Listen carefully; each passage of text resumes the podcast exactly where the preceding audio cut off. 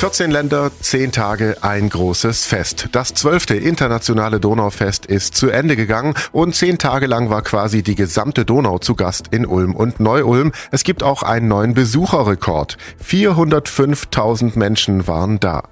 Und trotz aller Freude war natürlich der Krieg im Donauland Ukraine ein großes Thema. Die wohl emotionalste Geschichte hat Bernd Leitner, künstlerischer Leiter beim Donaufest, erlebt.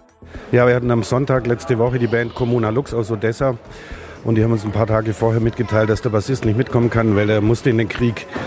Und nach der Show war es ihnen ganz wichtig, dass wir per FaceTime ihm Grüße von der Neue Seite aus schicken. Und äh, wir haben da einfach einen Soldaten in, im, im Handy gesehen und in dem Bewusstsein, was dort passiert. So ein Gespräch zu führen war krass.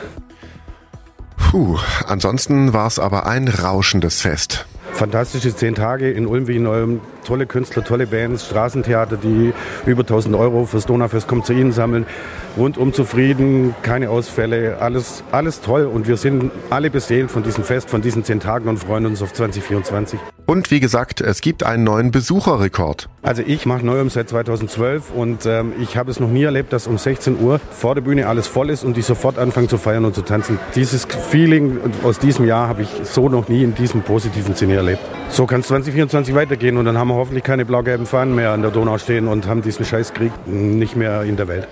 Auch Sebastian Riem, Direktor des Donaubüros Ulm-Neu-Ulm, freut sich natürlich über dieses erfolgreiche Donaufest. Tatsächlich, was wir jetzt äh, nach vorsichtigen Schätzungen haben, äh, ist, sind wir bei der 400.000er Marke angelangt. Das Wetter hat auch uns in die Karten gespielt. Die Menschen waren einfach ausgezehrt nach Begegnung, Austausch, Kulturen, Internationalität, Gäste da zu haben. Ja, also wir sind zufrieden. Und Europa konnte hier hautnah erlebt werden. Ich glaube, hier hat man die Gelegenheit gehabt und das wurde uns auch oft gespiegelt, diesem Europa im besten Sinne nachzuspüren und es einfach mal praktisch zu erleben und zu spüren, dass es eben keine äh, Theorie ist, sondern unser gemeinsames Europa mit unseren Nachbarn sehr gut gelingen kann. Aber die Voraussetzung ist halt erstmal, dass man sich füreinander interessiert, dass man einander begegnet, sich austauscht und darauf kann ganz viel aufgebaut werden.